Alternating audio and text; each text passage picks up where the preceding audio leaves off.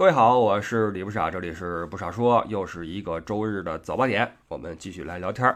呃，这期我这个嗓子条件不是很好，因为感冒末期，鼻子有点堵，嗓子有点劈啊，各位多担待。呃，这期呢，我们说旅游，聊一聊，呃，我刚刚结束的一次全家的滇南的一个癫痫时光啊，这起这名儿哈，呃，滇嘛，云南啊，呃，休闲时光啊，癫痫。癫痫了一回啊，感觉不错。今儿来给大家聊聊这个行程。但是在正式开始之前，先说一个事儿，就是我们十月十八号到十月三十一号的土耳其乐游已经成团啊，已经成团。这又是一个没有经过节目呃我们这个音频的介绍和招募，仅靠公众号和群里面的消息就凑成成团的又一个案例啊，非常的令人振奋。呃，这个也就意味着，如果说您现在对这个行程感兴趣的话，就不用怀疑，来报名的话肯定能够出行。因为在此之前，你像我们张老师私底下跟我说两回了，说你你在吆喝吆喝中亚，吆喝吆喝跟们高加索，我想去，但是凑不成，这也没有办法啊。我跟艾迪也在说，就是呃，开发一个新的方向确实是有难度。就是你看我们现在做的比较上手的，有德奥意的。有西班牙的，呃，包括北欧，包括这个土耳其，都是比较热门的啊，大家耳熟能详的，比较向往的旅游目的地。但是你想开一些新的地方的话，呃，多数人没那么熟悉，嗯，不熟没关系，我们替大家去趟道啊。九月十六号，我就会背上行囊飞往格鲁吉亚，在那边自己开车啊兜一圈，给大家看看那边是什么情况。大家可以跟着我的这个。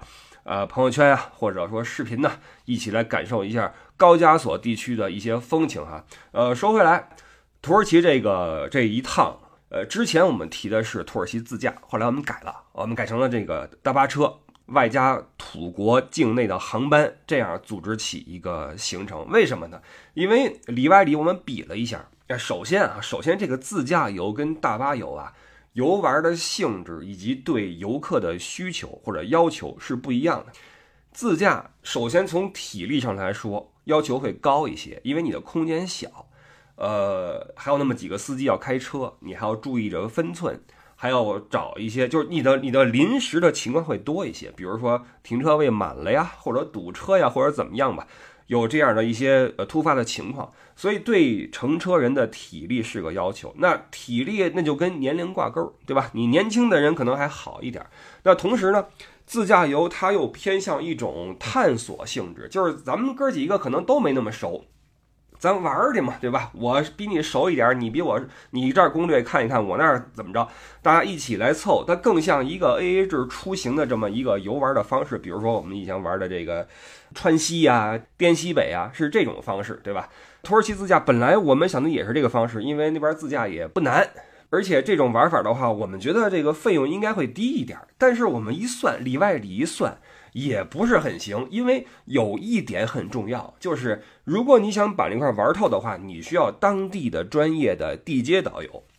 就举这么个例子啊，比如说您您去过三次德国，甚至四次，您觉得您能比我对那儿更熟吗？不可能，是吧？我那二十年了，所以这就是一个区别。想把那玩透的话，我们想的是还是配当地导游。那如果有当地导游的话，那他上哪个车呀？他怎么跟我们一边玩一边讲呢？横不能去一个地方陪一个人，去地儿陪一个人，对吧？这就很很难受，呃，甚至说是无法实现的这么一个点。而且还有一个啊，就是我们这趟，因为这一次的乐游它是涵盖了很多很多项目啊，就是通常我们说去土耳其看蓝色清真寺呀。啊，热气球啊，棉花堡啊，这些在我们这个乐游的行程里都是打底的啊，是打底的啊，还包括了比如说各种的餐啊，特色餐呢，包括跳导游，对，跳导游，包括滑翔伞，连滑翔伞都包含在内了，呃，是一个从下到上啊，立体式的一个一种玩法啊，海陆空都给您占了，呃，还是比较精彩的一个安排。然后，因为很多这种呃临时的项目的票呀。你如果没有当地人给你去做组织的话，你很难定到，很难定。那你说咱哥几个开着车倒是嗨了哈，一路上聊着，呃，如果说玩没玩透，听没听明白，这就是个遗憾。包括这价格，我们里外里一算，其实也没差多少，真没差多少。所以后来算了，还是升级成大巴车。这样的话，我们人可以多一点，然后配上一个专业的呃导游啊，配上我们做领队。一起给各位服务啊，从头到尾。当然，我们也航班不变啊，境内航班不变，还是为了保保证我们的舒适性。因为土耳其它里边的面积挺大的，再有一个它道路很多地方没那么完善，呃，你看上去没那么远，但一开起来还是需要时间。所以我们境内的那几段航班是保持不变，只不过把这个交通工具换成了大巴车啊，然后配专业导游这么个走法。你可以去我们的公众号再去看一眼这整个的。一个一个安排哈，在不傻说这个公众号里面，你可以搜到，或者你进我们群也能看到这个以前发的这样的一个一个消息。进我们听友群的话，加我们群主的微信 l e y o u e d d i e l e y o u e d d i e，注明入群就好了。包括你可以加我的微信不傻微信一，呃，来看之后我去。各地儿玩的一些朋友圈，好吧，这个就是土耳其这个团的一个信息啊，已经成型，感谢各位的信任，然后希望更多的人参加我们的乐游，一起去浪漫土耳其玩会儿。而这个时间啊，十月十八到十月三十一，呃，虽然说它不是那么暖和的季节，但是土耳其这个地方啊，就我的经验，它呃受天气的制约没有那么大。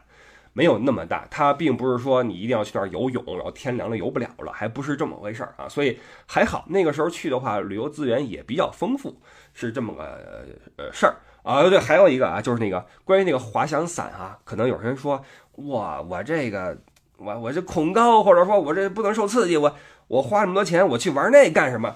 嗯，不用怕啊，不用怕。您如果说不玩这个的话。呃这费用会退给您啊，会退给您。呃，只不过现在目前我们这一块是是包含在内的。如果你到时候说我不玩啊，包括你这甭说您了，我去了我都不玩。不是，这这东西呀，其实有时候是一个是一个话赶话啊。你们还记得在南极那个跳海吗？那个零度跳海，一开始我跟那哥们儿都说不玩，结果。跟屋里边一想，哇，人生能有几回搏，是吧？完了，都悄没声的就去了。到时候看吧，总之到时候看怎么个玩法，好吧？呃，不多说了啊，这是土耳其这个这个行程哈。然后国家所的，等我去了之后再给各位去感受一把哈。好，那我们就把话题收回到这一期的主要内容，主要是癫痫时光啊之滇南之旅。实际上，做这么一个旅行的。最本初的初衷啊，是其实是为了娃啊，呃，出于工作原因，可能我去的地方啊，呃，比多数我们的听友呢会多一些。但说实话，在亲子游、带娃游这一块儿，我还是个小学生，因为在此之前没怎么正式带娃长时间的去旅游过。那现在娃也不小了，快两两岁半了，觉得应该出去走一走哈，老跟这儿憋着也不是事儿。完了，暑期因为一是热，再有一个都是孩子们在外边各种研学啊，怪吓人的。然后就赶在这个八月末，等到学校哎，差不多要返校了，要开学了，或者说没返校也没开学，但是孩子们该去补这个暑假作业了，对吧？家长们也开始准备迎解放啊，翻身什么把歌唱。呃，这个时候我们出行打一个错峰，觉得应该能够好一点，所以安排在了八月二十五号出发。呃，往外边走一走，那就体现出了人在四川这个地方一个优势，因为云贵川好多旅游资源呀，真的太多了，就想去哪儿。完了，一开始想的是去熟不去生，毕竟是上有老下有小，对吧？呃，我作为旅游的策划人，包括这个驾驶员，横得安全第一，并且把这个事儿安排的顺一点。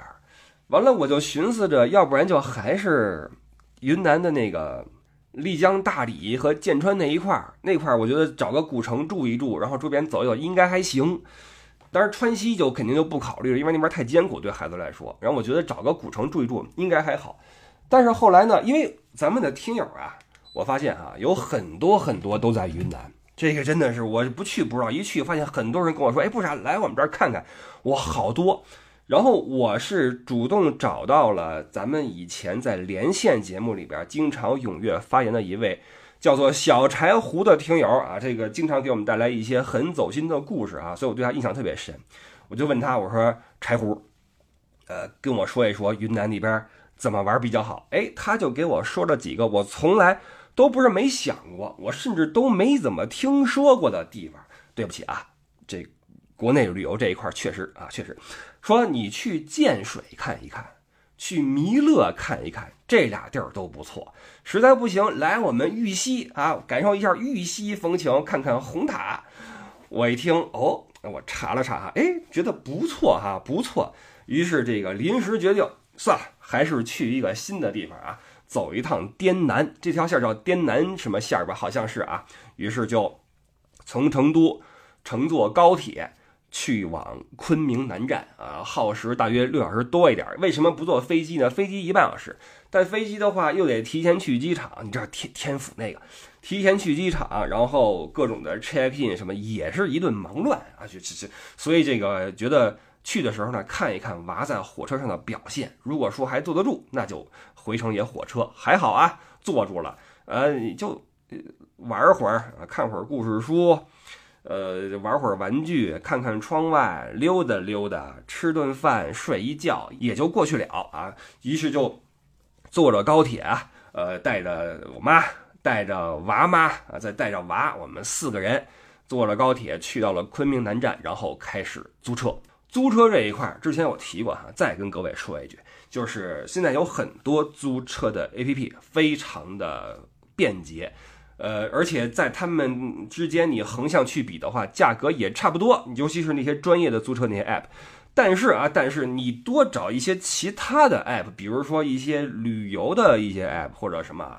你从那块儿点租车的那个服务去比较一下，我跟您说，往往能够得到差不多百分之五十的那样的一个价格的报价，真的是非常非常的实惠。所以这一次，我就像那次去滇西北一样，还是找了个这样的一个地方去租车。嗯，怎么说呢？这样租车的好处是比较实惠，但也有一个缺点，就是呃，提车跟还车呀，要是。呃，当时的情况来定，比如说定在什么地方，就是就是你需要多打几个电话来确认一下啊，就是，但是除此之外没什么别的问题，我觉得都还行哈。于是就呃在南站租了一个叫什么启辰啊，启辰大 V 啊，好像是啊，因为想的是家里边一块嘛，找的空间大一点。这车怎么说呢？动力倒是还挺足的，一给油是真走，但就是有点轻，就是开起来的感觉很轻。地上有个包，一旦你开快点的话，你能够体会到一点那种腾空的感觉啊，就就心都往上悬，就这感觉，呃，会让人觉得开太快的话有点不靠谱啊。我觉得是不是这是咱们很多现在这种车的一个特点，就是外形很不错，内饰也不错，哇，全景天窗，你知道吗？完了，各种的那面板啊做的都很漂亮，但是就是一开起来的话，觉得有点哆嗦哈。呃，是是这个，所以这你看，呃，说到说回到我为什么说，呃，带娃游我还是个小学生，或家庭游我还是个小学生，因为不论是租车，然后路线的性质，包括酒店的这种找的那种那种方向，都是另外一回事儿。你比如说酒店的话，叫你尽可能找一些家庭房，对吧？能够几个人一起入住的一个套间儿。不论是上下楼也好，还是怎么样也好，哈，这样的就就更好一些，或者是一个，比如说单独的一个一个木屋，啊，那可能就更好一些。包括行程安排，你就一切要以娃为第一要务了。比如说你的景点的性质，博物馆就算了，对吧？或者那个呃古迹就算了，呃，多去一些色彩缤纷的。完了，有孩子项目的什么沙滩呐、游乐园呐、啊海豚什么这的，你这个给他怼上去啊。所以这个包括交通工具也是嘛，那个火车也好，SUV 也好，都是为了娃的舒适是第一位。所以这这个这回体体验了一把哈，确实是。那这也就注定这一次癫痫呀，这一次滇南之旅啊，就不是一个那么伪文艺的之旅了啊，就博物馆就几乎没怎么去。也没怎么打卡一些特别人文的地方，主要是为了娃啊。但是呢，也也捋一圈啊，捋一圈。呃，对于经常旅游的朋友们，可能觉得这个信息没什么价值，因为就是去了趟什么弥勒、蒙自、建水、呃澄江、玉溪啊、昆明嘛，也就去了这么几个地方，而且就是匆匆而行啊，匆匆而行，一共用了六天时间吧，就这么就就过来了哈。原本计划是五天，后来觉得喂玩挺好，就加了一天啊，加了一天。好，来捋一下我们这圈怎么玩的哈。到了昆明南站，租车直接开去了弥勒啊，开了一个小时俩小时吧啊。呃，实际上高铁也能到弥勒，但是你从弥勒提车的话，就要再附加几百块的异地取还车的一个费用，因为我们是昆明南站进，昆明南站出，所以就算了，不花那冤枉钱了，就在昆明南站把车一提啊，弯弯弯开去了弥勒。到了之后，先入住弥勒。当然，我看了一下攻略哈，有这么几个主要的景点。首先我说一句啊，我知道有很多朋友会觉得弥勒什么好玩的，对吧？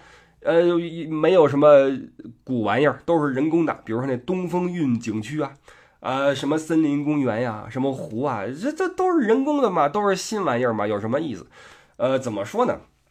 呃，正如之前所说啊，因为一切以娃为主，什么新呀旧的无所谓啊，甚至越新越好。越新的话，娃看着越兴奋啊，所以就去趟弥勒，觉得挺好。就是我会发现云南的这些小的市啊、县啊什么的啊，生态环境非常好。就首先大环境就是嘛，那边没那么热，阳光也我我阳光真的是厉害啊！阳光，我的天，这次我回来就六天的时间，给我晒的呀，这个怎么说大意了啊？只带了防晒服，没带那个防晒乳液。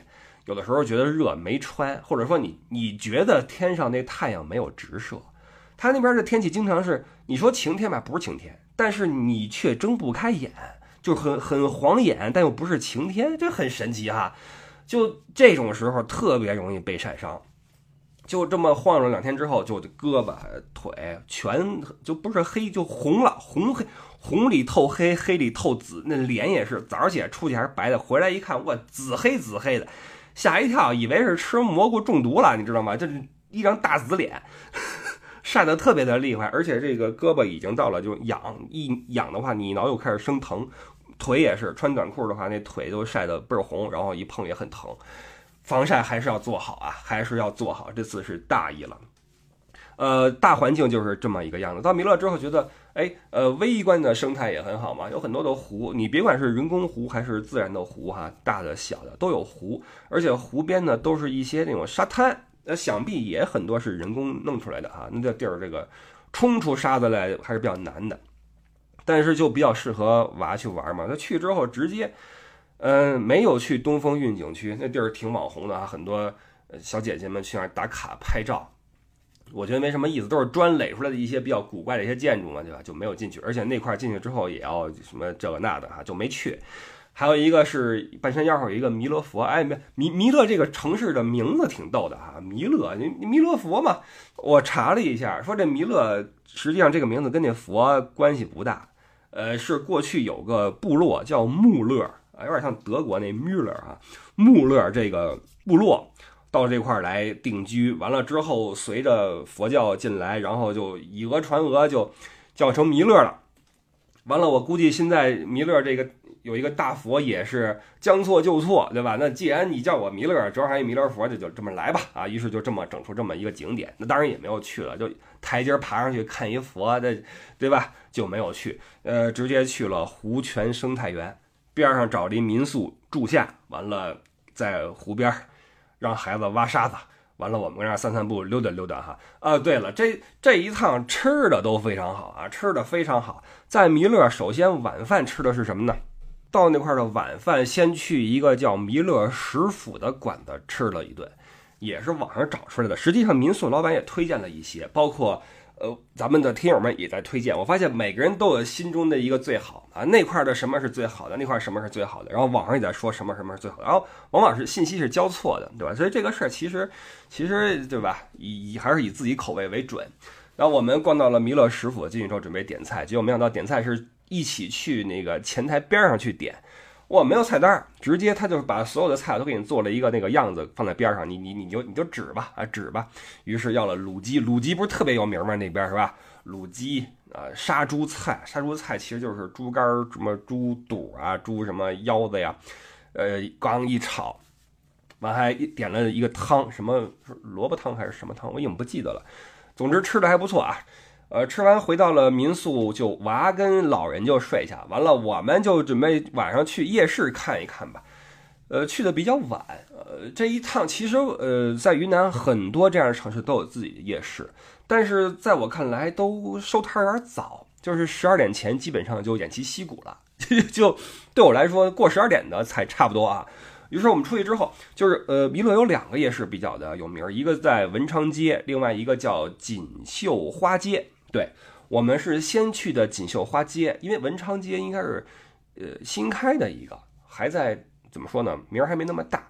先去锦绣花街，发现卖花儿的特别多，然后那些小吃的摊儿基本上都已经开始刷锅了，已经开始去拿那铁丝球去刷那个烧烤那个那个篦子了。我觉得这玩意儿就就歇了，这可还行。完了花儿特别多哈，云南那边花儿真的长得特别好，晚上好多卖花的。不行，开车，然后呜呜一拐弯，倒也很近，去了文昌街。文昌街就不是那种呃夜市的那种大排档性质，而是一个一个的店挨在一起，然后都是吃的。找了个烧烤，随便吃了点儿啊，回去。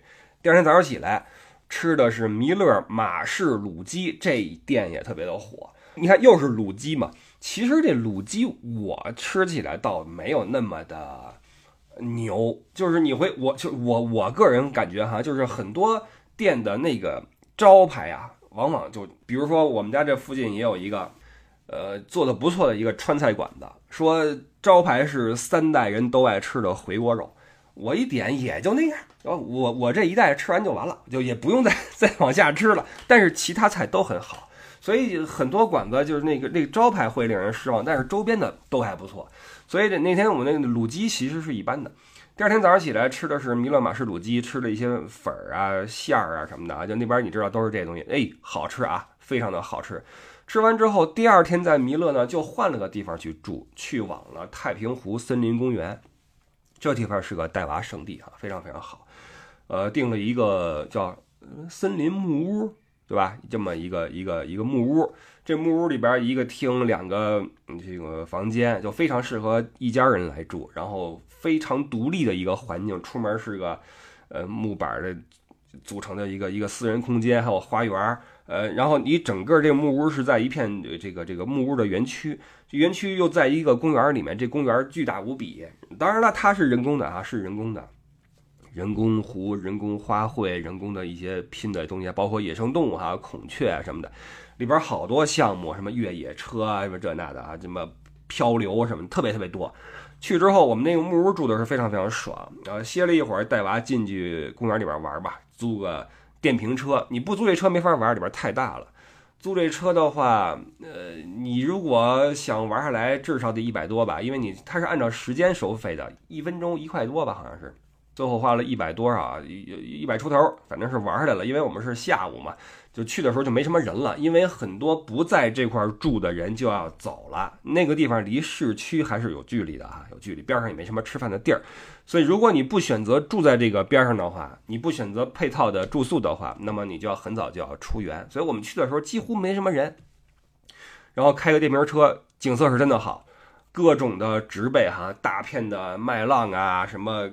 芦苇啊，花儿啊，那个喷泉呐，哎，孩子还是很开心的哈，非常开心。而且一家人开一电瓶车也挺挺挺有喜感的，那地儿还挺出片的，照了一些挺挺有意思的照片。跟那儿我跟木屋住了一晚，第二天早上起来吃个早饭，哎，那个早饭真的非常好，非常非常好啊，从中到西，从冷到热，从咸到甜啊，反正我是吃一顶。你也知道，到这种时候我就搂搂不住嘴。各种的那个米线儿啊，往里边放点什么？哎，我突然又忘了一个事儿哈，在弥勒，我们还逛了一下当地的那个叫佛城商都大的一个集贸市场，哇，那是真大，好多层啊！里边从卖服装到卖调料，到卖各种的肉啊、菌类、水果，什么都有啊。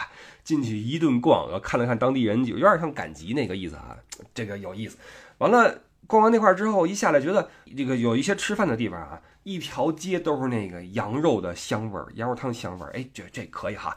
于是找地儿一坐，要了碗那个不是一碗，是一锅一锅那个羊肉，里边涮点什么菜啊什么的啊，粉儿啊，哇，太好吃了啊，太好吃了。那边吃那羊肉汤有一个料特别的棒，应该是那是薄荷叶还是什么叶呀？包括一些葱花往那儿一打底，拿那热汤一浇，哇，那个味儿真的丰富哈，真的是又清爽又温暖，太好喝了那羊汤啊！整个这一趟吃的都很到位，在弥勒，首先在弥勒就就吃嗨了，各种的，你看那刚到那天晚上是弥勒食府，完了晚上吃夜市，第二天早上起来吃那马氏卤鸡，卤完鸡去那市场又吃羊汤。就顶了，所以当天晚上就没怎么吃。第二天早上起来又那么一顿丰盛的早餐，在弥勒这两天吃就吃顶了，然后玩的也不错。所以尽管说很多，我相信很多，比如说在建水的朋友啊，蒙自的朋友可能会觉得啊，这弥勒有什么玩意儿呢？但是对我们这种游客来说，尤其是带娃的游客来说，有沙子玩啊，有小动物看，有电瓶车可以开。还有好吃的啊，这就很好了。还有那么好的木屋酒店，觉得还是非常不错的啊。所以在弥勒留下了很好的一个印象，也是一个比较好的开始。然后实际上，我我计划的是从弥勒直接开车就去建水了，不要去什么其他地方。但是因为在太平湖森林公园，我们用一个傍晚的时间就把那里边逛差不多了，所以第二天上午呢就没有再二次入园，就心想就就走吧，出发吧。于是这一天就。时间就充裕一些，所以我想那这样吧，那就在蒙自啊踩一脚，然后继续走。所以这也就为什么在蒙自有一咱们有一个听友说来的话，告诉我啊，请你吃个饭啊，咱们一块儿来什么什么。我说我可能不会去，我没有计划去。他说没事，你来的话就跟我说。所以我当天临时决定踩脚的时候，我也就没再说话啊，就没有惊扰您啊，没有去缭绕啊。这个下回有机会，下回咱们见啊，在蒙自。呃，因为它实际上也基本上在从弥勒到建水的路上，也没有走很多距离出去哈，在那块踩了一脚。实际上，在蒙自有一个景点很有名，叫碧色寨，那儿有一个车站，是从那个地方往越南开的以前的一个火车的一个车站。那它火是因为小刚冯的《芳华》取景是在那儿有一个车站，你记得吧？是跟那儿取的景，就直接给带火了。实际上是一个以前也没什么人去的一个地方。那我就看了一下哈，我发现那地方好像已经被很多人就是给充斥了，就是打卡的给充斥了。呃，有租那个当时的服装的，穿上军服去那照相。而且它最让人就是最让我不喜欢的一点是什么？就是你没法开车到我跟前儿，你要换成什么小巴呀什么的哈，就摆渡车什么的。那带着娃推着车就很不喜欢这东西，于是干脆跳过啊，就没有去碧色寨车站，直接去了蒙自市内的南湖公园。那又是一个湖区啊，边上很多人在那玩牌，这跟四川不一样，四川这儿是打麻将啊，那个搓麻，那块是玩牌啊，也是自得其乐。然后我就去了一趟西南联大的旧址。这西南联大实际上它是因为那段时期嘛啊，抗战时期啊，在全国也不能全国吧，在西南的几个地方呢都有染指，都有落脚。那蒙自是其中之一，有他过去的校舍，以及留下了一段当时的一些故事嘛。那现在就有一个纪念馆，你可以说是博物馆吧，给你讲一下当时的一些历史啊，包括你有那些大师在这块学习什么的哈，还是挺有意思的。我然后推着娃儿照个相。就仿佛跟这儿照完相之后，以后就必定能上个好大学一样啊！就是做了父母之后，就会有这种莫名其妙的心思啊！来，这这儿这儿得照一张啊，联大照。这 话说联大，西南联大还行，北京那联大就算了啊！哎呦，说说哪儿去了？好，这是那个旧址。那。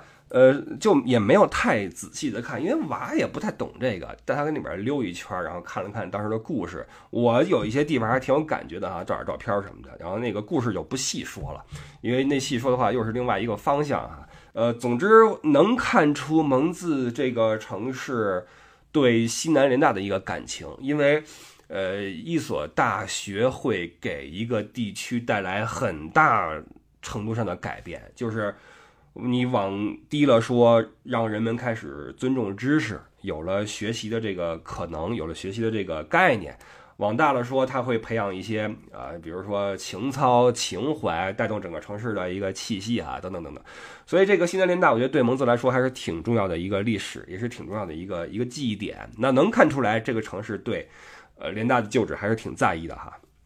地儿也很漂亮，在那南湖公园边上。那既然都到那块了，我就又走了两步去打卡了先锋书店，在呃联大对面的那个湖区，对，跟那儿转了一圈，也没有太细看。但是作为一个伪文艺，怎么能不打卡先锋书店呢？对吧？就好比你去对岸要打卡那个成品一样，对吧？所以跟那儿又对吧？照这个照片啊，翻翻书，赶紧带着娃继续走，继续走。呃，就回到车边准备离开了。那上车之前吃了个午饭，吃的是什么呢？吃的是越南卷粉儿啊，吃的是蘸水，还有凉米线儿等等哈。哎，那蘸水是真的挺好吃的。我发现那蘸水的料啊，跟凉米线的料其实差不多，都是一个配出来那么个玩意儿。它嗯，怎么说呢？哎，我说到这儿，我真是流口水。它跟四川这块的不同是，它红油用的少。说实话，我来这儿这么长时间，我依旧不太适应长时间的吃那些有那么多红油的玩意儿。其实一顿两顿是可以的，真的。你那些不管是什么，那手撕鸡也好，或者什么凉皮儿也好，你一蘸那红油是很好吃的。但是你连续三顿之后，你就不行了。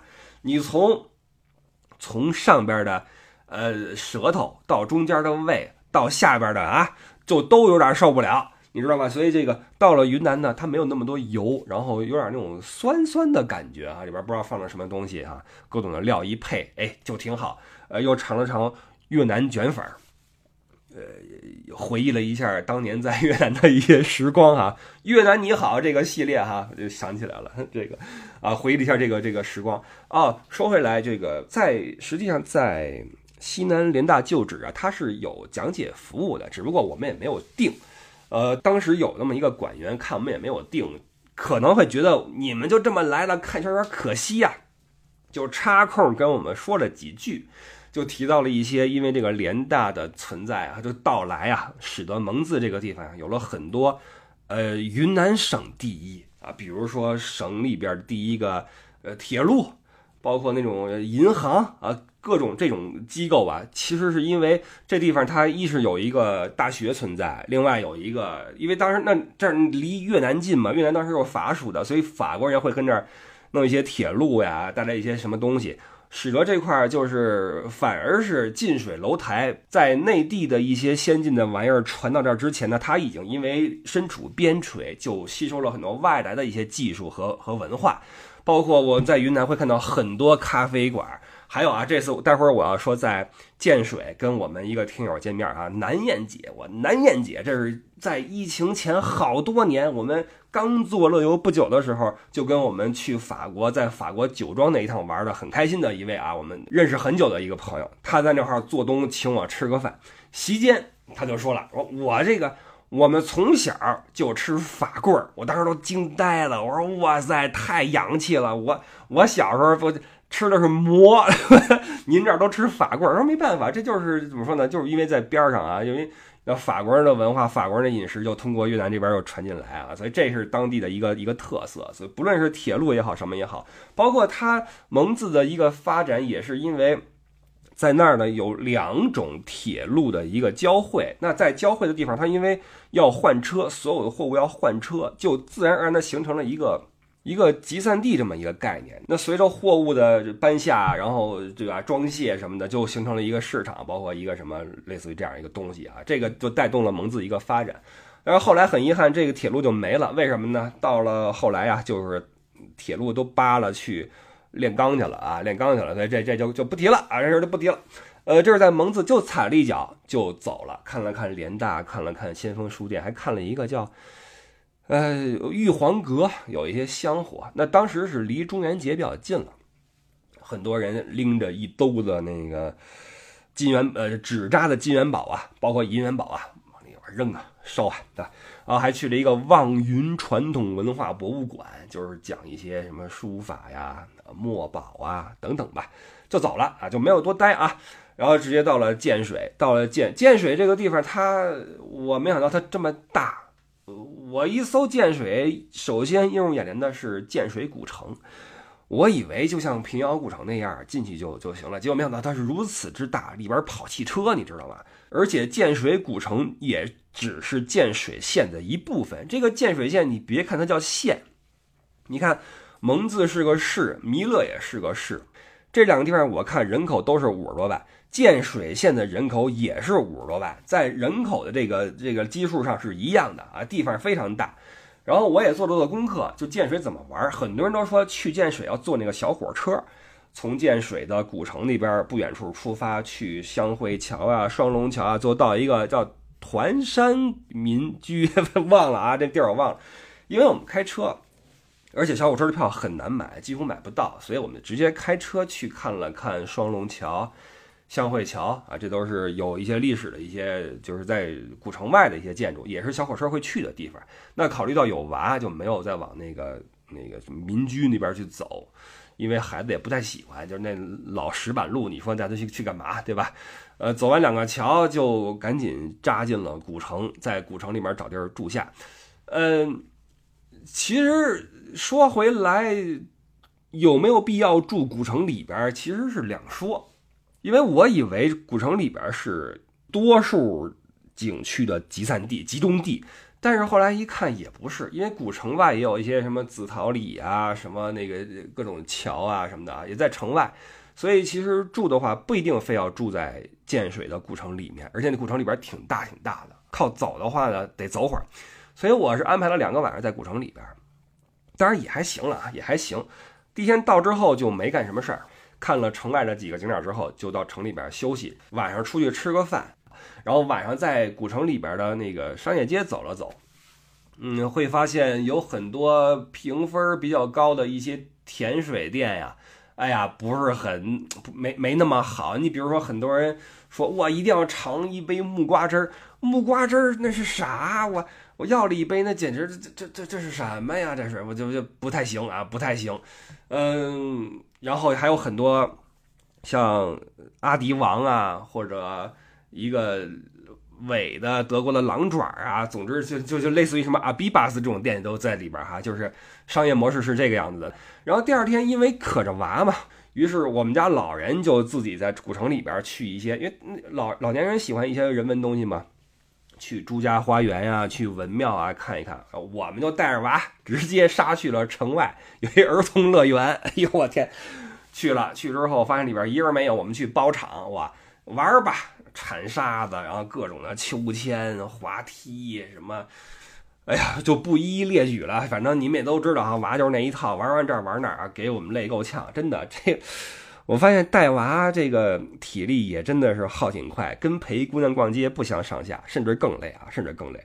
就打球最省体力，这么这么一想，哎呀，啊玩玩一圈之后回去，下午跟屋里边得得休息会儿啊，得睡一会儿。然后我们的听友啊，南燕姐来消息了，说我这正好我到建水，因为她平时在昆明，我知道她在昆明，所以这一趟我也就没跟她说。然后我朋友圈不是发照片嘛？我说如何如何？他说你去不去建水？我说我去啊。他说巧了，我也去。我本来我说我是一家人是吧？上老下小带着我拖家带口去吃你的饭不合适。他说啊，你这话说的太见外了，这怎么不合适？来，然后我说这样，我我家里人休息，我自己去。于是我大义凛然哈，单刀赴会啊去了。去之后，这个南岩姐坐着自己的车儿来了，一下车，哎。怎么就你一个人啊？你这就太过分了，指着我，你你你你这这怎么怎么做人？然后我就顿时这个羞愧难当啊，无言以对啊，立刻抄起手机给家人打电话啊，赶紧过来，赶紧过来啊！这这个人也很热情，赶紧过来。还好不远啊，十来分钟的样子，家里人带着娃儿也拍马赶到啊，然后就坐一圈的，非常热情的、亲切的去聊天吃饭。呃，聊一聊当地的民俗，聊聊这个各种的事儿啊什么的哈，包括各自的事业呀什么的。而有这个当地人做东就是不一样，就是你看我们作为外来人，我们点菜点一些自己不认识的或者听说过的，我南燕姐一点那一桌子就真的是到位啊。约在了紫陶街附近的宝兴楼，这个宝兴楼在建水是非常有名的一个馆子，我当然也有所耳闻，只不过因为。家里人没那么多，所以觉得去那儿也点不出什么来，就没打算去。结果哎，人家叫我们去了，点了一桌子各种的当地特色啊，牛肉也好，呃，汽锅鸡也好，各种的菌子炒菜也好，哇塞，个顶个的好吃。像什么草芽啊什么的，都是当地一些特色的。哇，嗯，怎么说呢？呃，同样的菜品在其他地方也有吃到过，但是确实是宝兴楼这一家做的是最好的。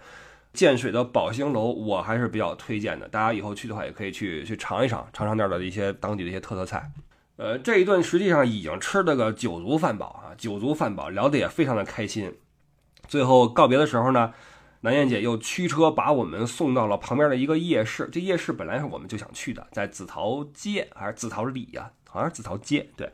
那个夜市还是挺红火的啊，它嗯跟一般的夜市还不太一样，一般的夜市是一个区域啊，大排档什么的，它这条街是一个很长的有上下坡的那么一个弯弯曲曲的一个一条路，边上各种的铺子，有小吃，有饮品，有卖那个桃的，这地儿为什么叫紫桃街紫桃里？建水这个地方得益于周边的这个土质，所以它的烧的这个瓷比较有名，陶器比较有名，所以有很多这种陶的制品啊，在那摆摊在卖。但是我也没有买啊，呃，要了点什么饮料啊、柠檬茶之类的，逛的还是很过瘾的。然后打个车回到古城去，很近很近啊，非常近，就几公里，不到五公里就到了。呃，在建水玩的还是很好。呃，尽管说这一天。晚上吃的是大餐，又逛了夜市，但是再往晚上，呃，这个古城里边，我心想应该还可以再走一走，于是又出去转了一趟啊，然后还是同样的苦恼，就是，呃，十二点的时候就基本上都歇了啊，都歇了，唯独还有一家烧烤店还开着，是一家清真烧烤，味道还不错。然后除了味道之外啊，这店有点意思啊，这个店在广告上贴的很明白，我打开图给你们念一下啊。啊，这叫阿毛清真烧烤（括弧总店），三十年老字号，三十年好口碑。然后底下有照片的啊，店主跟霆锋蟹的合影。完了，这儿写的云迪里与霆锋蟹光顾过本店啊，还有照片呢哈。当时 这这俩人吃饭的照片，呃，看来还是有一些名声啊，有些名声啊，味道也不错。呃，因为它这个是清真的烧烤嘛，它在处理的方式上。我是说，在那个肉块的大小上啊，包括那个料的选择上啊，就会有点不一样啊，就还是不错的哈。吃了一顿，所以你看，净吃了，吃的是真好。然后回去，这是在建水的第二晚，开开心心的睡去哈，嘴边都是那个羊油的睡去。呃，好，又过了一晚。实际上到这块，很多人会说，哇，你都到了蒙自，都到了建水，为什么不再去一下元阳哈尼族梯田？那块特别值得一去，而且就已经不远了。是啊，我知道啊，我也很想去，但是因为有娃在，因为那个地方就要再继续往南开一段时间，尽管不远，但是在往回返的时候，我觉得那个路程确实有点太长了，就娃可能有点受不了。于是这次就留下一个遗憾。而且那南姐说了，说等到那边的田啊处理过这一茬之后，到了十月、十一月那时候的景色会非常非常好。哎，我就寻思着，没准到了今年年末的时候啊，咱来一次，咱组一个癫痫的自驾呀，朋友们，咱一起癫痫自驾，去一趟那个梯田，对吧？再走一次这个建水啊，蒙子，咱一块儿清真烧烤，吃一吃霆锋蟹吃过的小店儿，是吧？呃，吃一吃当地的一些宝兴楼什么的哈，咱毕竟咱去过了嘛，那去过之后咱就有有底了嘛，对吧？可以到时候再安排啊，我们到时候看啊。你看，毕竟应该十月份、十月底已经是土耳其了，十一月不知道咱们群主还有什么安排没有。总之，咱们再看啊。这个国内的这个自驾呢，有空的话咱们就做好吧。呃，希望有机会跟各位再一起去癫痫啊。好，这个是弥勒两晚，建水两晚已经结束，那就要继续往北边返，一圈就兜回来了啊。它是一个圈儿。往北边就要经过抚仙湖，去往昆明。抚仙湖是个，就我第一次听这个名字呀，是从李健的一首歌叫《抚仙湖》啊，我就听了这个名字，呃，自然就留有一些好感。然后又看了看这个湖的一些特点啊，比如说它的深度非常深啊，一百五六十米，这还受得了？五十多层楼高，这个深度很很吓人啊！而且它是那种断崖式的那种，怎么说？呃，湖边的那个。滩就是说，可能你在湖边，你看，可能前三五米是很浅的白色的沙滩那个样子，但是再往里边的话，直接颜色陡然变深，一下那个水深就几十米了。它是这种断崖式的这种水深啊，所以还是挺危险的啊。这就不会水的话，挺危险的，也是这个湖的一个特色。然后这个盐湖一圈都是开发的一些景区了。呃，我就挑了两个，一个叫阳光沙滩，一个叫明星鱼洞，这两个地方都是在左边啊，在呃西岸。我是从西岸开上去的，到了澄江的那个地方，澄江县。澄江县就是抚仙湖的最北头，而我是从呃建水，然后先到抚仙湖的最南头，然后从西岸绕过去，绕到了北头的澄江县住下。那在西边就，呃，一是去了阳光沙滩，再一个去了明星鱼洞这两个地方。阳光沙滩是免费的，边上有一些停靠一些船，孩子就挖沙子，还是那一套。完了挖会儿之后晒得不行，去了明星鱼洞。明星鱼洞，呃，是收费的，呃，海滩稍微的治理了一下，有一些沙滩椅是付费去坐，景色还可以，然后沙子也更细腻一些，但是就一点我受不了。就那个景区，它为了安全起见嘛，他就告诉你不要往里走，因为里边的话是断崖水深。他就用一个喇叭，就不停的无限循环的在给你播放注意事项。那他为了让你每人都听见，又加深印象，就音量就很大。所以原本是一个在湖边很惬意的一个下午。你知道云南那边气候就气温很舒适，只要你不晒着的话，气温很舒适也很干爽。然后那个树也很漂亮，有点热带的感觉。然后在湖边很舒服，很舒服的一躺，我靠，那你躺多久，那喇叭响多久啊？什么请注意，请注意啊！什么断崖水深，我能理解你是为了安全起见，但是您您这这真的是一种污染，你知道吧？这是一种污染，所以就体验就不是很行啊。只要你没这喇叭，都还能忍啊，都还能忍，所以就就 OK，就就不提了啊。明星鱼洞。就不提了，然后继续往北住到了民宿里。哎，当天晚上啊就开始吃。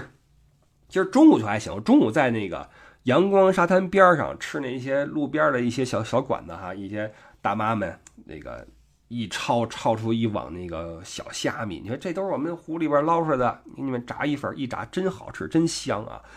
吃点炸虾米。哦，晚上在民宿边上吃了个石锅鱼，对，也是当地特色啊，石锅鱼。涮点菜什么的，觉得味道不错。这是这一晚，也是第五晚。那我们一共就六个晚上嘛。第六天一早起来，就带娃去往了澄江县边儿上的。其实澄江县那个呃有一些玩的啊，它那边上有一个什么抚仙湖什么什么公园啊。在北岸也是治理的不错的一片沙滩，很多人去那儿玩啊，很多人去那儿玩，包括那儿有一个一大个酒店的区域，然后还有一些这种亲子的乐园在那块儿设计的也是非常牛。只不过我们没有选择跟那儿入住。其实它跟那个太平湖森林公园应该差不多吧？我猜啊，都是那种适合亲子在里边住个几天那种有的玩的那种地方。包括有些酒店它有有海豚的。那想必孩子会比较喜欢啊，在那个地方就是还是比较适合全家去度假且常住的一个地方，在澄江县抚仙湖的北岸那个地方。但我们就没有去，我们去的是边上的一个，因为那地儿出化石，以前是出过很多那种，呃，什么白垩纪呀，什么什么什么什么纪什么纪的，那时候那什么那个那草履虫，就就类似于那样的化石吧，出了好多，包括恐龙化石。那有一个很大的化石博物馆，有恐龙什么的。这就是孩子最喜欢的嘛，我想这儿一定要去，一定要去。实际上呀，实际上之前我想去玉溪的，柴胡。本来我想去玉溪，结果去玉溪那天呀，按照我们的这个日期，它是个周一。我为什么想去玉溪？因为玉溪有一个市博物馆，市博物馆里面有恐龙。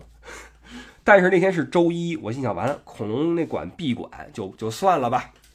于是就改了行程，去了抚仙湖，把周一放在了抚仙湖。那周二就想去抚仙湖边上那个澄江什么化石博物馆呀，去那儿，觉得这不是挺好吗？把这一上午打发过去之后，下午直接去昆明就住下。结果去了之后，到了到了门口了，警卫说：“对不起，今天闭馆。”我说：“这不是周一呀。”说：“没办法啊，周二、周三、周四连续闭馆三天。”咱也不知道为什么，哇塞，这太坑了！这个都都安排好了，而且你知道，你跟娃说了，咱们去看大恐龙，有好多大恐龙，我怎么跟娃交代呀？这个事儿，你知道，这孩子的失望是特别令人心碎的一件事儿。哇，孩子当时就懵了，说这这这不知道说什么好。哥们儿，一不做二不休，直接咱们去玉溪拼了，因为从呃澄江去往昆明是大约一小时。去玉溪也是一小时，玉溪到昆明也是一小时，等于这是一三角形，三个边各一小时。那我心想，就绕另外两个边多一小时车程又如何？让娃看恐龙是最重要的。于是带着娃嗷开去了玉溪，去了市博物馆啊，就这么着去了。你说也是临时起意啊？那个柴胡，不好意思啊，就不撩扰您了。下回有计划的时候，咱们再出来吃饭。嗯。到了玉溪，终于看到了恐龙啊！虽然说规模肯定是比城墙那小很多了，一个特别小一个市博物馆，一些展出底下是一些古生物什么的，但好歹看见了嘛，对吧？然后孩子也乐了。好，呃，看完这之后，中午去边上一个叫文庙的地方，那叫小小什么街？小庙街。对，那是一个街区，有一些咖啡馆什么的，跟那儿坐了坐。我本以为那是吃饭的地儿，结果不是。哇，好多咖啡馆，满街都是咖啡馆。往那儿一坐，第一感觉有点像三里屯儿，第二感觉像上海那巨富长，真的就完全是那感觉。年轻人跟这儿对吧，悠哉悠哉的点个咖啡，要点什么冰饮，往那个街边的小椅子上一坐，聊会儿天什么的，哇，真舒服。那块的环境是真的好啊！这是在玉溪，那红塔山叫红塔就没去啊，这这就算了。跟那儿喝完咖啡，然后肚中哎这个又叫饿了，于是开车去了一个地儿，叫那是叫好吃街还是好吃街呀？我无所谓啊，吃了个菌汤锅，在云南来一趟怎么能不吃菌汤锅？哇，真的好吃啊，又吃顶了。各种的菌什么，我名字我不记得了啊，涮呀涮啊，吃了一顶饱，然后犯困，喝了一整杯咖啡。我这种从来不喝咖啡的人啊，也喝杯咖啡，又开车带着娃去往了昆明。原本我们的计划呢是在澄江看完化石博物馆，在澄江吃完一顿菌汤锅，慢慢开去昆明住下就完事儿。晚上去一个夜市，因为我们还车是在昆明南站，你知道边上有一个士林夜市，跟对岸那个那个名字很像，只不过这个士林是那个有单立人旁的那个士，而对岸那个就是士兵的士。原本这么计划，但是呃，既然去了趟玉溪，时间又挺早，那心想这么着吧。又是一个一不做二不休，去往昆明之后，直奔昆明老街。因为昆明城里边，我看了看有什么好玩的，这个民族园就算了吧，对吧？包括一些什么滇池大坝就算了吧。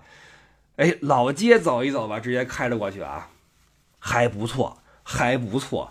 呃，尽管说它可能也是嗯这么比较不太公平，它不太像上海南京路，还是比那还是有特色一些的。不论是嗯那儿逛的人啊，还是街边的店呀，都不是那种千篇一律的古城古镇模式。那跟建水古城里边那个那条街啊，什么阿迪王、贵人鸟那就真不一样了啊！木木木瓜汁儿那真不一样。呃，还是有些自己的东西。它它其实吃的东西也很怪，就是我们都没见过。但是你你你也说不上是不是那儿特色。比如说一些肉饼啊，你觉得肉饼好像是北方，但那儿也有，然后做的方法又不太一样。都是这些东西啊，肉饼啊，什么饮饮品啊，好多。逛着还是挺好玩的，看好多人在那跳舞，少数民族啊跳舞，包括都打卡的是吧？哎，挺开心。逛完之后晚上了啊，晚上得有个五六点了，开车从昆明老街去往昆明南站的酒店入住。我这一段是开的最累的一段，全程。下来那么多天，这段最累，因为赶上下班高峰期，又从昆明城里边开过去，而且昆明当地人开车还挺猛的，我感觉挺猛的。呃，开过去之后住下，晚上在士林夜市，士林夜市走九遍，哇，真大呀！里边各种吃的哈，要点什么粉儿啊、什么串儿啊什么的，蚝啊什么的。吃完之后，第二天一早在昆明南站还了车。叽里咕噜带着娃又踏上了返程的高铁，啊，返程高铁跟来说不一样。来的时候走的是贵阳北，然后直接就下去到昆明。返程的话走的是重庆，然后过去。也就这个，其实坐火车也好，坐火车的话你能看到边上地貌的变化。啊，你比如说到了贵州的时候呢，就会看到那个那个外边都是那些小山包，一个跟窝头似的哈，扣在地上一个小山包，很有意思啊。到了云南的话，就是海拔会高一些，然后所以。我这次我不感冒了嘛，所以回去的一路的火车很痛苦，因为它是从海拔一千六、一千七的样子，然后回回到盆地上，然后这个气压越来越高，弄得我这鼻子也堵，然后脑子也发懵啊，这一路是非常痛苦。就回来了，然后这个这一趟除了感冒、身体抱恙之外，其他玩的都很开心。虽然说朋友们啊，你们也听不出我去了什么特别有那么有意义的地方，也没讲什么好玩的故事。但是对于这次我带娃出行来说，我觉得娃呃满足了。娃一共前前后后挖了不止两三次沙子啊，应该起码是三次起步，而且看了恐龙，对吧？推了去了好多地方看孔雀什么的，坐电瓶车。完了，老人去了朱家花园那样的一个古城，完了又见了我们跟我们乐游玩过的老朋友，又吃了一顿这么好吃的菜，而且我个人又熟悉了滇南这条线的一些呃路程，为以后的自驾又做了一些准备，做了一些铺垫。我觉得收获还是很大的啊，还是很大的，而且整个节奏也挺舒服。再长的话可能就有点累了，实际上再长个一两天呀，梯田也就逛下来了。啊，也就逛下来了。所以说我滇南这一圈，其实一周到十天，能玩的挺明白的啊，玩的还是不错的。所以你看这个云南之之丰富，滇西北、滇南啊，这个真的是有待开发啊，有待开发。而且贵州还那么多地儿还没去呢，哇塞，这旅游这个事儿真的是无穷无尽呐。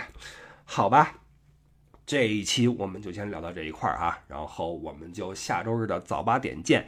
下周早八点应该会聊聊月下啊，因为我这儿正补呢啊，等到看的激动了，再跟各位再来聊，好吧？那就祝您在这个礼拜上班有鱼摸，回家有酒喝，完了有兴致的跟我们乐游一起去玩，好吧？那我们就下期见，拜拜。